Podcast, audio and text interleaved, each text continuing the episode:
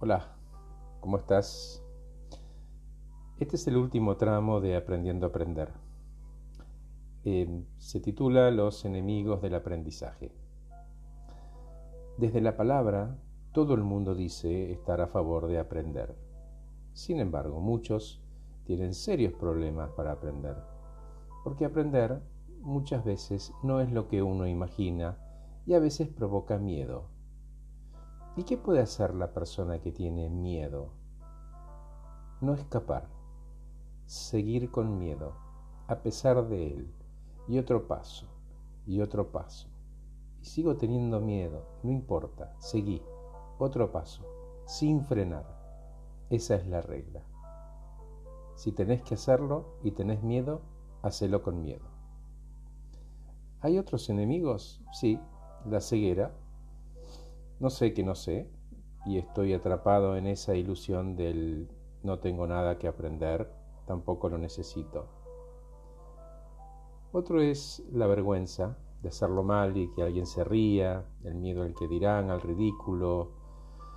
Ahora, si no es capaz de soportar durante el proceso de aprender, que queda a la vista su falta de conocimiento y él la reconoce, puede abandonar. Otra es la tentación de victimizarse. Es tanto más fácil culpar al otro y sentirse libre. Otro es el orgullo, ese que impide pedir ayuda, el orgullo de no reconocer una necesidad y a la vez dar permiso a otro para recibir conocimiento, ¿no? A través de ese otro. La arrogancia de pretender, o peor aún, de creer que uno ya sabe todo si uno no admite la carencia, nunca surge la necesidad. Es imposible desportar a una persona que finge estar dormida. Otra es la pereza de los que prefieren mantenerse en ese espacio de incompetentes.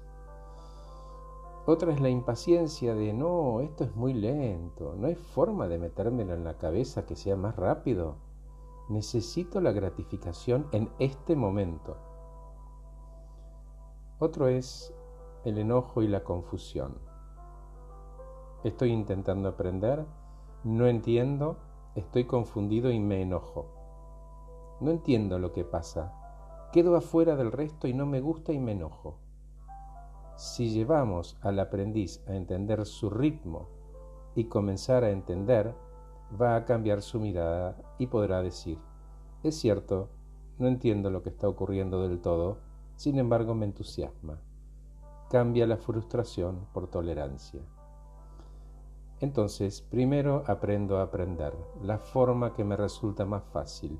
Si leo, si leo en voz alta, si escribo, si escucho, y doy mis primeros pasos para comprobar que soy capaz y venzo los miedos. Lo más útil no es cómo saber hacer algo, sino estar siempre dispuesto a aprender nuevas cosas y nuevas maneras. Gracias por escucharme. Soy Horacio Velotti. Que estés muy bien.